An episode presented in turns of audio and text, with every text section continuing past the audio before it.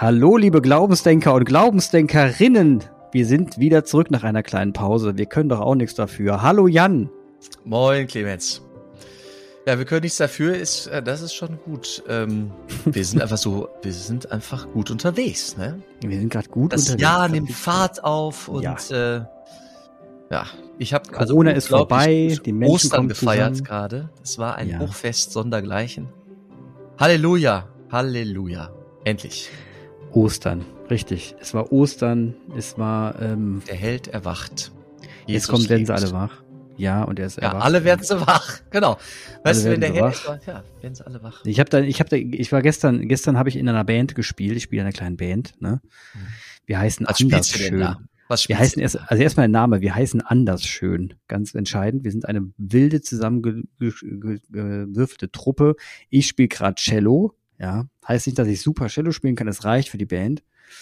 Ähm, be begleitend dabei zu sein. Also ich bin jetzt kein äh, Star äh, Cellist. Aber es macht Spaß, ne? Gesungen habe ich auch ein bisschen und es war so in einer Gruppe von, von Menschen, die alle das zum Spaß machen. Ne? Und wir haben in einer Gärtnerei, waren wir unterwegs. Gärtnerei Birkenmeier aus Duttweiler, wenn ich das hier so sagen darf. Tolle Menschen. Dort haben wir dann in, dort, dort haben wir dann in dem äh, Gewächshaus gespielt. Und die Christiane Pörsch, die war hier auch mal zu Gast, die ist die Frau von dem Dorffahrer dort, Heiko. Und sie hat eine, sie hat eine kleine Ansage gemacht und zwar hat sie gesagt, ähm, so mittendrin im Konzert, übrigens, ich bin ja hier für die evangelischen Menschen hier und für die Christen und wir spielen, wir stehen ja für Ökumene und für Vielfalt, ne? Und eigentlich ist es, geht es ihr nur darum, dass sie ein, dass es eine Sache ist, wo sie glaubt, dass uns alle verbindet. Und das ist so die Hoffnung auf, auf was Schöneres. Ja, und sie ist sich fest, sie ist fest der Überzeugung, dass das Beste immer zum Schluss kommt, weswegen sie nach, im Leben nach dem Tod glaubt. Sie glaubt, das Beste kommt zum Schluss. Heißt nicht, dass sie im Leben keinen Spaß hat, aber das Beste kommt zum Schluss. Fand ich übrigens eine super Formel. Das Beste kommt zum Schluss auf die, auf das christliche Verständnis von Leben nach dem Tod. Fand ich ein super Satz. Ich habe mir gedacht, das ist mal auf den Punkt gebracht. Das ist verständlich ausgedrückt. Das Beste kommt zum Schluss. Daran musste ich knabbern. Habe ich mir gedacht, nur nicht schlecht. Wollte ich nur gerade sagen, dass die, die große Schöne Geschichte. Das ist ein bisschen wie ähm, der kleine Löffel auf dem, auf dem festlich gedeckten Tisch. Der kleine Löffel. Ja. Der kleine Löffel, die, die Verheißung eines Nachtisches. Es ja, kommt noch was. Da kommt noch was. fand ich schön. Also muss, Ja. muss ich ehrlich sagen, das war, war eine tolle Formel. Hat mir gut gefallen. Ähm, heißt nicht, dass ich jetzt daran glauben kann deswegen, aber das heißt, dass ich es auf jeden Fall mal gut fand, wie sie es formuliert hat und dass man das so griffig hatte, dass man drüber nachdenken muss. Aber es ist auch gut, dass sie vorgeschaltet hat, dass sie deswegen das Leben nicht minder schätzt. Genau. Denn es gibt Genau. eine Gefahr da drin, die da lautet, ähm, so eine Jenseitssehnsucht. Also ja. das Leben hier Nicht ist gut. alles Quatsch und man kann da schnell durchhecheln und ja, nee, ist gut. Ja, das Beste kommt zum Schluss. Da fällt mir sofort eine kleine Bibelgeschichte zu ein. Lass, Ja, du, g- gönnst mir, ne, kurz. Ja, gönn ich Ja. dir. Ja, ist auch ein Klassiker. Also hier alle Hochzeitspaare und verheirateten Menschen äh, werden sich vielleicht erinnern. Es ist beliebt bei, bei Trauungen. Die Hochzeit von Kanaan. Mhm. Da geht der Wein aus. Oh, schwierig. Und ähm, Maria, Jesu Mutter, ist auch dabei. Also irgendwie Familie war geladen. Und dann hat die Maria, die hat so, oh, sie sagt, boah, Jesus, tu doch was, das ist doch schade jetzt hier. Das ist doch, ist doch, das, der Wein ist aus, das ist doch doof. Und dann, Jesus will eigentlich nicht so recht. Der hat sein öffentliches Wirken noch nicht wirklich begonnen. Und dann sagt aber ihr Mann, komm, weißt du, machen wir was. Und äh, er wandelt Wasser zu Wein. Es stehen große Krüge herum, eigentlich für rituelle Waschungen, viel Wasser drin. Also mehrere tönerne Krüge. Ich glaube 600 Liter je Krug, also viel. Boah. Und er wandelt, es ist auf einmal Wein drin und dann geht der Mundschenk, geht zu dem Bräutigam, zum Gastgeber und sagt, hör mal, du bist mir ja einer. Normalerweise setzt man den schlechten Wein zuletzt vor und den guten am Anfang. Und wenn alle betrunken sind, kann man den schlechten bringen. Du machst es umgekehrt. Am Anfang den minderen und jetzt den hervorragenden Wein. Finde ich eine schöne Sache, weißt du? Wenn man sich auf Jesus einlässt, es wird besser werden. Es wird hervorragend werden. Man soll nicht meinen, man hätte schon das Beste gesehen. Wer sich mit Gott auf die Reise begibt, dem wird immer noch was Größeres ähm, zuteil werden können. Man muss es, Hm. man muss es glauben. Dann wird's aber wunderschön. ja, ehrlich. Ja, das ist ja, ist ja gut. Ich glaube ich glaub dir, dass du das glaubst. Das ist ja alles in Ordnung. Ja, Soweit mehr, Glaub, ich schon. mehr Glaubwürdigkeit kann ich heute nicht erwarten. Also, nee. das reicht mir. Das reicht mir. Danke, Mann. ja, für dich immer, Bro. Alles gut. Ja, Mann. Also, weißt du, wir haben ja heute gesagt, wir, wir haben ja so das gerade ein bisschen Vorgespräch geführt, haben festgestellt, irgendwie uns fehlt heute so ein bisschen die Spiritualität bedingt durch den Alltag, den wir gerade erleben, ist es überhaupt nicht schlimm. Uns geht nicht schlecht, nur ist es halt so, dass man gedanklich gerade woanders hängt, was mehr im rationalen Bereich ist und weniger im spirituellen. Ja. Heißt aber nicht, dass man nicht über Dinge sprechen kann, die eigentlich berühren. Und das sind ja meistens die Grenzen. Nicht das, wahr? Ist schön, das ist eine schöne Überleitung. Ja. ja, als wir vorhin so miteinander sprachen, was kann heute das Thema sein, da habe ich gesagt, boah, ich bin, ich komme, ich bin, äh, meine Ressource ist, also ich bin halt so begrenzt. Ich bin, mhm. ich fühle mich gerade sehr begrenzt. Begrenzt aufnahmefähig, begrenzt ähm, belastbar auch. Also ich bin, mein Leben ist gerade sehr kontingent und manche Kontingente sind auf. Oder am, am Limit. Am Limit. Ja. Hm. Ja, und was, das ist ein guter Punkt. Also ich finde, wenn man so an der Grenze ist zu bestimmten Themen, ähm, und man, man, dann fragt man, dann gibt da gibt's immer zwei Momente, die man, die einen so ein bisschen beschäftigen. Ne? Für was rafft man sich eigentlich noch auf? Also für was ist man jetzt eigentlich morgens aufgestanden? Für was will man eigentlich was machen? Und was begrenzt einen nochmal genau? Ne? Also diese zwei Dinge sind, für was bin ich unterwegs und was hält mich davon ab? Wo kommen die, wo, wo kriege ich ständig, ständig Stöcke in die Speichen? obwohl ich doch eigentlich nur Vollgas geben kann. Und irgendwie fühlt es sich auch genauso bekloppt an dann in dem Moment. Und das ist, finde ich auch, das sind Momente, das sind so Momente, wo einem so die Klarheit über sein eigenes Leben fehlen. Würde ich jetzt sagen. Das, sind, das, das merkt man, das merkt man nur implizit, nicht direkt, weil man es ja nicht vor sich hat und sieht. Aber es sind so Momente, wo man sagt, wo ich immer sage, da, da stimmt was grundsätzlich nicht in meinem Leben, sonst hätte ich das Problem ja nicht, weil würde mich ja, also wenn ich kein Problem hätte, würde mich nichts aufhalten. Ist irgendwie klar, ne? Ist mhm. irgendwie logisch. Ähm, und wenn ich aber das Gefühl habe, mich hält was auf und ich fühle mich so, ja, begrenzt in dem, was ich gerade tun kann und, und dann doch nicht so ganz vogelfrei, äh, frei, das Vogel lass mal weg, dann, ähm, dann ist da irgendwas, was ich, was ich noch nicht verarbeitet habe. So, so nehme ich es immer auf. Und was ich gelernt habe, ist, dass ich mir dann so versuche mal klar zu machen, was ist eigentlich das, was mir gerade richtig auf den Keks geht, und was ist das, was ich in meinem Leben nicht will. Das so, so, so denke ich dann darüber nach.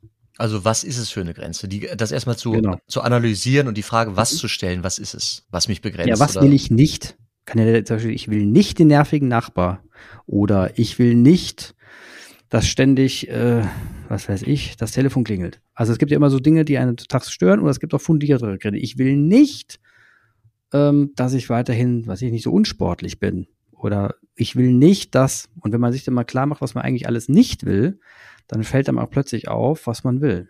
Mhm. Ja, ich kann ja eine Sache erzählen, die mich gerade sehr umtreibt. Und zwar werde ich einen Stellenwechsel. Also ich muss die vier, vier Jahre erste Kaplanzeit enden jetzt in diesem Sommer. Ich werde eine neue Stelle bekommen und es steht gerade die Frage im Raum, was kann das für eine Stelle sein? Mhm. Und ähm, das Bistum hat einen Bedarf, der lautet Pfarrer, also Priester, die eine Pfarrei leiten. Die braucht's. Mhm. Und normalerweise, also es ist schon normal, dass man eine zweite Kaplanstelle bekommt, aber ich bin ja nun schon was älter, weil ich vorher Lehrer ge geworden bin und bin schon 40 und es bestünde wegen des Alters und so weiter die Option, also theoretisch, dass ich schon eine Fahrstelle übernehme. Und das ähm, mache ich aber auf keinen Fall. Also da habe ich mich gegen entschieden. Und ähm, muss argumentieren. Was, was lässt mich Nein sagen? Was ist das für eine Grenze? Es ist jedenfalls eine spannende Sache, weil ich gut argumentieren muss und überlegen muss, okay, was ist es auch vor mir? Ich muss mir vor mir selber das ja auch rechtfertigen, weshalb ich Nein zur, zur Pfarreileitung sage. Ich sehe da eine Grenze. Mhm. Und das ist vielleicht auch eine kognitive Grenze. Ich habe das nicht gelernt. Ich, ich, ich, glaube schon, dass ich mir das aneignen könnte, was zu Personalmanagement oder Bilanzen oder Gebäude oder in Revision, man muss da wirklich echt einiges drauf schaffen, damit man das gut kann, mhm. angemessen mhm. gut kann. Aber es ist auch eine Grenze meines Charismas, meines Talentes. und auch meines Willens, auch mein Wille. Ich sage da Nein zu, weil ich Priester geworden bin für die Seelsorge. Also ich bin Theologe und Pädagoge und nicht Manager. Ne? Es gibt Menschen, die, ja. die studieren sowas, Sozialmanagement. Kann man machen. Habe ich nicht gemacht. Mhm. Aus guten Gründen erstmal. Ja. Und da habe ich eine Grenze. Und jetzt bin ich gespannt, weil es verschiedene Bedarfe gibt. Also meine eigenen inneren Grenzen, äh, die Bedarfe und Forderungen und Begrenztheit äh, des Bistums mit dem Personal, das es da gibt, das da jetzt an Grenzen stößt. Dann ist das so eine Güterabwägung. Ne? Mhm. Wichtig, ich glaube, sich selbst treu zu sein und die eigene Gesundheit, auch die bringe ich ins Spiel, so Salutogenese, ne, dass man sich nicht mhm. dem Burnout preisgibt. Ähm, das gilt es irgendwie zu unterscheiden und zu bedenken. Ja, sicher. Ja. Oder bist du ja schon mal, da weißt du ja schon mal ziemlich gut, was du nicht willst. Ja, aber es ist sauer anstrengend. Also Grenzen zu wahren, Grenzen zu wahren. Also erstmal, du, du hattest ja, das gerade genau. gebracht, die Grenze erstmal zu benennen, erkennen. Erkennen ist das erste, mhm. die Grenze erkennen, die sie benennen, ja, also sie veröffentlichen mhm. vor sich selbst und dann vor anderen womöglich und dann diese Grenzen zu wahren. Ja, das ist ja echt mhm. sau anstrengend. Ich, ich gebe ja Präventionsschulungen gegen sexuelle Gewalt und da ist Grenzen, ist eins der Lieblingsthemen, der Wörter, die ich da echt, echt? nutze. Ja. Wenn ich gut Grenzen setzen kann, dann bin ich auch in der Lage, mich davor zu schützen, dass die Grenzen, dass meine Grenzen verletzt werden, auch meine intimen Grenzen, ja, meine persönlichen. Ja, das ist eine und das andere ist die Kunst des Lassens. Also das, was man weglassen kann, das ist das Schwierigste und ist dann auch nicht zu tun. das das äh, kann einen, einen unglaublich entlasten, wenn man es für sich persönlich auch wirklich festgeschrieben hat. Also wenn man sich ganz klar sagt, das lasse ich jetzt und es dann auch nicht mehr macht. Das heißt, wenn dann jemand kommt und dich anpinkt, sagt, du bist doch so gut, du könntest du nicht trotzdem, du bist doch immer so, also das, was alles so deine Eitelkeit anspricht und so dann dein, dein Wertgefühl, wo man sagt, oh, da bin ich was wert oder kann ich was machen, dann zu dem Moment klar und deutlich zu sagen, auch mit sich im Reinen zu sein, zu sagen, nein, das mache ich nicht. Das kann natürlich auch zu Beleidigung beim Gegenüber führen, obwohl du gar nichts dafür kannst, aber es passiert, dass Leute echt beleidigt werden, wenn sie dann sagen, wenn du dann sagst, du machst es nicht, ähm, weil sie das dann persönlich nehmen, obwohl du gar nichts dafür kannst, weil sie kommen auf dich zu, du nicht auf sie. Nichtsdestotrotz, da sind sie plötzlich böse auf dich. Auf jeden Fall, die Kunst des Lassens bedeutet einfach in dem Moment mit sich klar im Reinen zu sein, weil dadurch, dass du das lässt, bist du für anderes da, für das du eigentlich auch da bist. Und äh, finde ich ganz, ganz, ganz entscheidend. Das Nein sagen. Das Gar nicht Nein so sagen. einfach. Das Nein sagen, aber nicht, es ist nicht nur ein Nein sagen, es ist, eine, es ist wirklich ein Lassen. Auch äh, wirklich es gut sein lassen. Mhm. Weißt du, ist wirklich von der Seele befreit. Es gibt ja so ein Nein, wo du dann dich beklemmt fühlst. Du sagst dann Nein, aber eigentlich willst du schon. Nee, es ist mit sich im, im Vorfeld präventiv klar zu sein, der Moment wird kommen, da werde ich danach gefragt werden und dann werde ich Nein sagen. Was heißt das denn konkret für mich, wenn ich Nein sage? Und ich es wirklich lasse. Dann muss es für mich auch gut sein, dass ich es mhm. lasse bei allen potenziellen Chancen, die ich hätte kriegen können. Tralala. Aber du, das ist eine Reflexionsebene, da muss ich auf der Metaebene erstmal hinwachsen. Da muss man also hinwachsen. Das ist, ja, das ist wichtig. Da, dahinter steht eine große Reflexionsleistung. Ja, aber wahnsinnig wichtig. Also wirklich. Der, der Grund an, von ganzen Stressscheiß und auch von Burnout liegt auch daran, dass wir es nicht, in der, nicht mehr in der Lage sind zu unterscheiden zwischen was lasse ich und was mache ich. Ja, sondern wieder nur noch in allem wühlen ja, und uns treiben lassen. Ja, ich ich habe denselben Schulungsansatz, dahin schulen wir. Und ich stelle aber im Rahmen mhm. der Schulungen immer wieder fest, dass dieses schon, also das erste ist das Nein sagen. Also bevor ich es sonst gut sein lasse innerlich, die erste Reaktion, das kommt jemand, es kommt jemand auf mich zu mit einem Angebot oder mit einer Anfrage oder mit einem Auftrag womöglich, vielleicht sogar mit, mit einem Imperativ, Befehl, und dann Nein zu sagen, das das ist sau anstrengend, weil es ja. die allererste Reaktion, also die allererste Konsequenz von diesem ausgesprochenen, veröffentlichten Nein, verbal oder nonverbal, mhm. ist eine Zurückweisung desjenigen, derjenigen, die da gerade vor mir steht. Und da habe ich über die Konsequenzen ja. von, dann werde ich aus dem Beruf oder entfernt oder keine Ahnung, was da mit mir passiert, da habe ich noch gar nicht von gesprochen. Erstmal habe ich einem, einem Menschen ein Nein gegeben, ein Stoppschild hingestellt. Und mhm. das ist sau anstrengend. Also selbst im, im Seminarkontext, im Spielerischen, Wir nutzen eine Mhm. Methode, da muss einfach nur ein Ja durch, durch die Gruppe gegeben werden und das Individuum hat die Möglichkeit, Nein zu sagen und das Ja zurückzuweisen. Es ist ein Spiel, eine spielerische Methode. Mhm. Es ist sau anstrengend. Und es kann dann passieren, dass ein Mensch von zwei Nein äh, eingeschlossen wird. Und das evoziert sofort Mitgefühl und es ist sau spannend, wie schwer das selbst in Ja. so einem Kontext ist, Nein zu sagen.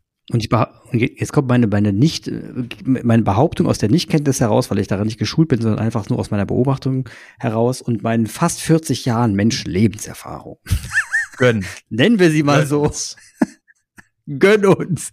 Komm einfach mal reinhauen hier. Und zwar, wenn ich nicht, nicht in der Lage bin, Nein zu sagen. Also erstmal ist es ein Zeitfaktor. Bedeutet, wenn ich keine Zeit gehabt habe, mir klar zu machen, warum ich jetzt Nein sage, wenn ich in die Ecke gedrängt werde durch ein, durch, durch Dings, heißt es, äh, kann es schon mal schlecht werden, weil ich das Warum des Neins nicht erklären kann. Erklär, Erklärbarkeit zu haben, ist der entscheidende Faktor, um Nein sagen zu können, weil nach jedem Nein kommt ein Warum.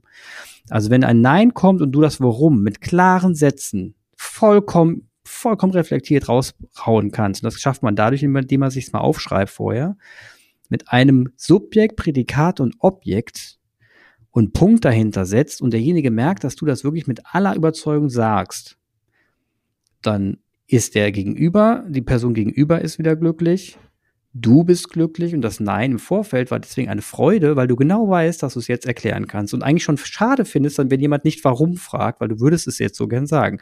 Das ist die Vorbereitung für ein gutes Nein. Ja. Und das muss man vorbereiten. Wenn du, wenn du getrie ein getriebener Mensch bist, und das kommt immer nur dadurch zustande, wenn man Menschen, wenn man sich treiben lässt. Sich treiben lassen heißt, jemand ruft an und man, man nimmt sofort ab, obwohl man weiß, man ist nicht vorbereitet auf das Telefonat. Dann sollte man nicht rangehen. Ja. Wenn man weiß, da ist jemand Wichtiges dran, geh nicht ran. Was kann im schlimmsten Fall passieren? Die Person muss nochmal anrufen, dann schreibt es zurück, ich kann heute nicht reden, ich bin in zwei Tagen sprechfähig, dann können wir sprechen. Und dann spricht man in zwei Tagen, ist sprechfähig und kann entsprechend auch reagieren. Und das ist ganz wichtig. Lasst euch nicht treiben. Es gibt Menschen, die treiben gerne. Und das machen die auch manchmal bewusst, um Personen in die Ecke Macht. zu treiben, um dann ratzfatz Ja. eine Antwort rauszukriegen und ein Nein so ein bisschen, du hast aber kaum so richtiges Nein ist das doch gar nicht. Komm, sag mal ehrlich, ja, ich weiß ja, ja, siehst du, du weißt ja schon gar nicht, die dich dann treiben. Und dann wird man in dem Moment aber gar nicht weiterreden, so sagen, pass mal auf, ich weiß, ich weiß nicht, was hier gerade passiert, aber ich bin nicht sprechfähig. Lass uns bitte dann sprechen, wenn ich sprechfähig bin. Und dann, dann sagt man vielen Dank und tschüss, aber ich will noch reden. Nein, danke, bis, bis übermorgen. Und dadurch hat man, dadurch ist man nicht mehr der Getriebene, sondern der Treiber. Dadurch bist du wieder in der akti- aktiven Rolle. Also man darf keine Angst haben, auch mal ein Gespräch abzubrechen, wenn es um wichtige Sachen geht. Um wichtige Sachen um man selbst. Dann darf man nicht getrieben werden. Und wenn man getrieben wird, dann haben die Getriebenen mal Pech gehabt. Das Ne? Weil man sagt, ne, geht jetzt nicht. könnte eine schöne Gebrauchsanweisung für Menschen mit Handy sein, mit dem ewig erreichbaren Smartphone. absolut. Ne? Absolut. Und es hat noch einen auch zweiten, der, der, die Häkchen bei WhatsApp, ne? es So. hat noch einen zweiten Aspekt, äh, die Transparenz, die du ansprichst, also dieses Erklären können. Äh, Subjekt, Prädikat, Mhm. Objekt ist ein Erziehungsprinzip, ein gutes. ne? Ich muss ja als, als ähm, Erziehender, als Vater, als Mutter, ähm, als Aufsichtspflichtiger ständig Grenzen setzen und Nein sagen. Nein, auf dem Geländer Mhm. darfst du nicht balancieren. Du sollst nicht auf dem Geländer balancieren. So, dann erkläre ich das. Also die Mhm. Transparenz. Und das hilft auch im, in zum Beispiel Kurskontexten. Auch da gilt es immer wieder Nein zu sagen. Wenn ich deutlich mache, das Nein gilt nicht deiner Person, sondern der Situation, in der du dich gerade befindest oder dem, dem Verhalten, das du gerade an den Tag legst.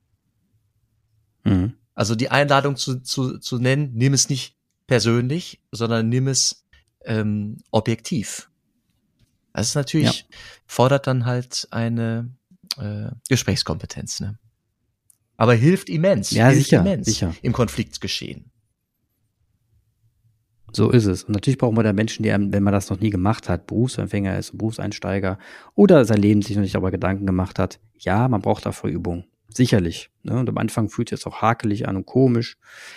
Aber was, was ich, was ich festgestellt habe in Summe ist, dass das Gegenüber es unglaublich schätzt, wenn man den sagt, wenn man den offen sagt, pass mal auf, bin ich sprechfähig, lass uns später reden, dann kann ich und dann klare Antworten liefert, ist das Gegenüber meistens sehr dankbar dafür und hat ein Gefühl von das hat dann ein Gefühl von Professionalität und es, es strahlt eine unglaubliche Ruhe aus und der ganze Faktor Stress ist plötzlich sogar in früher stressigen Situationen weg. Mhm. Du hast ihn nicht mehr, weil du dich nicht getrieben fühlst, weil du sagst, ich bin doch alle, alles cool, ich habe alles vorbereitet, passt. Ich habe aber noch was entdeckt bei dem Nein sagen, was äh, noch tiefer existenziell ist. Der Mensch, jeder Mensch möchte geliebt werden, bejaht werden, bejaht ja. werden. Mhm. Also und möglichst unbedingt bejaht werden. Mhm. Und wenn er dann selber anfängt, Nein zu sagen, dann läuft er Gefahr in unserer menschlichen miteinander, dass er dann selber Nein hört. Ne? Und das mhm. muss man irgendwie aushalten können. Also die, die Möglichkeit, dass man selbst ein Nein kriegt. Ja. Die, die Möglichkeit wächst, wenn man selbst widerständig ist und ein Nein sagt. Und das ist ja, das ein Zusammenhang, stimmt. der beginnt tatsächlich auch im Elternhaus. Also gibt ja. es, habe ich die Erfahrung gemacht, dieses unbedingten Ja's oder nicht? Und in welcher mhm. Tiefe? Und da spreche ich auch von Resilienz. Also Ke oder Selbstbewusstsein kann ich es auch nennen. Aber Urvertrauen, das passt schon. Das ist so eine Wurzel. So eine Wurzel. Äh, habe ich die, ja, aber das ist wieder ein die Idee, ja, das dass stimmt. ich, wie ich bin, gewollt bin, bejaht bin, gut bin. Und je tiefer diese Wurzel genau. reicht, desto wieder, desto eher ja. kann ich meine Grenzen wahren. Wenn ich da eine Bedürftigkeit genau. habe, wenn ich da eine, eine Bedürftigkeit habe, dann bin ich anfällig dafür, dass meine Grenzen verletzt werden, dass mein Nein zu leise ist, überhört wird oder dass ich vielleicht keins sage. Und, und wie gesagt, man unterschätzt massiv den Faktor Zeit. Also wirklich den Faktor. In heutigen Zeit glauben wir in Sekunden und Minuten alles beantworten zu müssen. Es ist aber nicht der Fall, wenn jemand sagt, ich will jetzt von dir eine Antwort haben und das sogar von einem Tag dann muss man es auch aushalten, wenn wir sagen, nein, in einer Woche. Mhm. Und wenn wir, wenn wir, wenn wir Dinge entscheiden, wo wir sagen, ich, das ist jetzt eine richtige Entscheidung, das Ergebnis wird man wahrscheinlich erst in zwei Jahren sehen können, dann müssen wir die zwei Jahre aushalten. Und also wir müssen lernen, dass Dinge und Entscheidungen nicht mehr von Tag geschaffen sind, sondern die auch mal Jahre brauchen. Wüste, ne? Das schöne, der, der kennst du ja, den Wüsten hast du ja schon gemacht. Du weißt ja, was es heißt, durch die Wüste zu gehen. Und das ist das auch damit gemeint. Du, du musst, man muss es aushalten, auch mal, dass es sich was zieht und dass man Entscheidungen heute trifft, die vielleicht erst in zwei Jahren sich bemerkbar macht oder in einem Jahr. Und das hat wiederum was mit Geduld zu tun. Und Geduld hat wieder was mit Resilienz zu tun. Und Resilienz wieder was mit Selbstbewusstsein. Und dieser Glaube an sich selbst und dieses Selbstbewusstsein kommt daher, dass du, ich würde jetzt mal sagen, aus, aus, einem, aus einer Dankbarkeit heraus schöpfen kannst, aus Liebe heraus schöpfen kannst, weil du Menschen hast, oder Dinge hast, wo du sagen kannst, daran kann ich mich bedienen. Ja, und es gibt Menschen, die glauben, die haben es ein bisschen, vielleicht sogar ein bisschen leichter. Es gibt Menschen, die es nicht so leicht und die bedienen sich dann bei Freunden, bei anderen Dingen, bei sinnvollen Aufgaben, die sie vielleicht in der Gemeinde oder sonst wo haben. Und wenn sie es nicht haben, wenn sie es nicht haben, kann ich komplett nachvollziehen, warum ein Nein schwerer fällt. Mhm. Wenn sie nichts haben, dann würde ich mir selber sogar überlegen, ob ich dann mehr zu Dingen Ja sage, damit ich eine Tätigkeit habe, damit ich überhaupt mal meinen Pool auffüllen kann im Sinne von, was will ich eigentlich, was nicht, das kann ich ja nicht wissen, wenn ich es nicht gemacht habe. Das heißt, für, wenn ich ein Mensch, über früher war ich ein Mensch, der zu allem erstmal Ja gesagt hat. Das wollte ich auch deswegen machen, weil ich die Erfahrung sammeln wollte. Ich wollte wissen, mag ich das jetzt oder mag ich es nicht? Kann ich ja gar nicht wissen, wenn ich es gemacht habe. Das heißt, ich würde jetzt nicht jedem empfehlen, ständig Nein zu sagen, sondern das hat auch etwas mit Lebenserfahrung zu tun. Du hast irgendwann die Möglichkeit, zu Dingen Nein zu sagen, weil du weißt, warum. Das hast du in jungen Jahren nicht. Das ist aber auch gewollt, weil in jungen Jahren soll man auch ausprobieren. Und dann kann man irgendwann sich festlegen, okay, das war jetzt echt nichts, dazu sage ich in Zukunft mal nein. Ja, aber ich muss da nochmal, das muss ich, das müssen wir ein bisschen differenzieren. Also, weil ich gerade in meinen Präventionsschulungen jungen Menschen versuche mhm. zu erklären, ihr sollt Nein sagen dürfen. Aber in Gefahrensituation. Ja, aber die gilt es, die, die gilt es. Die gilt es dann zu erkennen. Also logisch. Täter ja, und Täterin von, ja, von sexualisierter Gewalt, die beginnen zu ja, graben das und das Punkt. beginnt die, Grenzver die Grenzverschiebungen, die Grenzverletzungen, die dann die Grenzen verschieben des, des Unsächlichen, das beginnt im Feinen, im Kleinen. Das beginnt ja, mit, Da hast du recht. komm, wir haben jetzt hier ein Geheimnis vor deinen Eltern, sag's denen nicht, das ist jetzt unser, keine Ahnung, unser Männergeheimnis dass wir heute Abend länger ja, aufgeblieben, also keine stimmt. Ahnung was. Das, also so Grenzverletzungen, die mhm. beginnen im Kleinen. Und da. Ja, da hast du recht, da hast du recht. Da geht, das geht nicht, das stimmt. Ich habe jetzt mehr weiß im beruflichen so, Kontext mehr ja, unterwegs. Ja, ja, Aber du hast recht, das geht im Privaten ist das schon viel, viel, viel früher dran. Das da gebe geb ich dir vollkommen Nein, recht. Sagen. Das stimmt. Da muss man viel früher, da muss man viel früher anfangen, ja. Ja, es ist krass. Das ist nicht so einfach mit den Grenzen, das ganze Thema. Heidenei. Aber so wichtig. Es ist so, es ist wirklich so. Und der, derjenige, der glaubt, der, ähm, ein, jemand, der glauben kann, dass er Geschöpf, Geschöpf ist, dass er geschaffen ist, hm. gewollt ist, so wie er und sie so, so nun mal ist, der hat, der leiht sich eine grenzenlose Legitimation. Also beim Schöpfer. Ne? Also ich bin halt kontingent, ich bin unperfekt und ich habe Grenzen und ich werde wahrscheinlich, keine Ahnung, ich werde nie zu fliegen lernen. Ich werde irgendwann sterben. Ich werde krank werden, vielleicht auf einem Auge blind sein, keine Ahnung, was ich alles sein werde. Oder was ich auch schon bin. Ich bin so, wie ich bin. Äh, aber es ist okay. Es ist gut so. Ja. ja. Denn ich bin gewollt. Ein Geschenk, ein Geschenk des Himmels. Und jetzt, was macht das denn jetzt mit dir und deinen Entscheidungen? Also erstmal eine Grundgelassenheit. Es wird am Ende, ich werde leben. Ich werde leben. Stimmt. Ich werde leben und ich werde auf, auf tolle Menschen treffen, egal was, wo ich am Ende im September sein werde. Und mhm. ähm, ich werde sicherlich Dinge lernen. Also das, es gibt ja Grenzen, die sind unverrückbar. Mhm. Ich werde niemals fliegen können ohne Hilfsmittel. Ja. Punkt. Und es gibt Grenzen, die sind aber im gewissen Rahmen verschiebbar. Das ist auch so ein, so ein Satz. Also Grenzen sind im gewissen Rahmen auch äh, erweiterbar unter Bedingungen. Und ich werde was Neues lernen. Neue Menschen, neue Rolle vielleicht. Ja. Ja, ja, ja, Jan, das ist ja gerade eine spannende Phase bei dir. Wir können live miterleben, was, wie sich dann, wie sich dann wie deine Rolle, wie deine Rolle innerhalb der Kirche sich verändert durch Versetzung. Mama mia. Hat man auch nicht jeden Tag. Nee, spannende, spannende Geschichte. Spannende Phase, Jan. Mhm. Jan, ich würde es heute dabei belassen, einfach weil wir heute nachdenklich über die Grenze waren und jetzt knackig drüber nachgedacht haben und wir treffen uns bald wieder, in zwei Wochen wahrscheinlich, wenn ich nach meinem Urlaub zurückkehre, in zweieinhalb Wochen. Und dann werde ich aus dem Urlaub voll bepackt mit irgendwelchen Dingen kommen, und werde sie um die, um die Ohren hauen. Ja, ich. Das mit ganz, ganz großer Sicherheit. Dann sage ich auch, was ich tun werde. Ich werde schweigen. Zehn Tage gehe ich in Schweigeexerzitien und werde den Dingen Raum geben und bestimmt auch viel zu erzählen haben. Wenn man erstmal so viel Zeit zum Nachdenken hat und zum Gebet, dann kommt man in der Regel verändert zurück.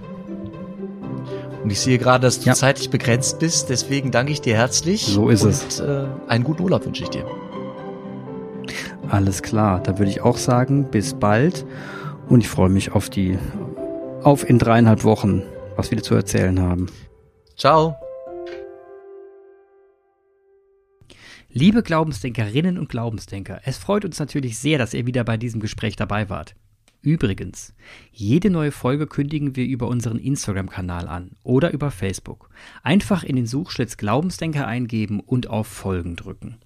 Schreibt uns auch gerne an glaubensdenker at gmail.com per E-Mail oder einfach über den genannten Instagram-Kanal. Eine Bewertung über die üblichen Podcast-Kanäle schätzen wir auch sehr.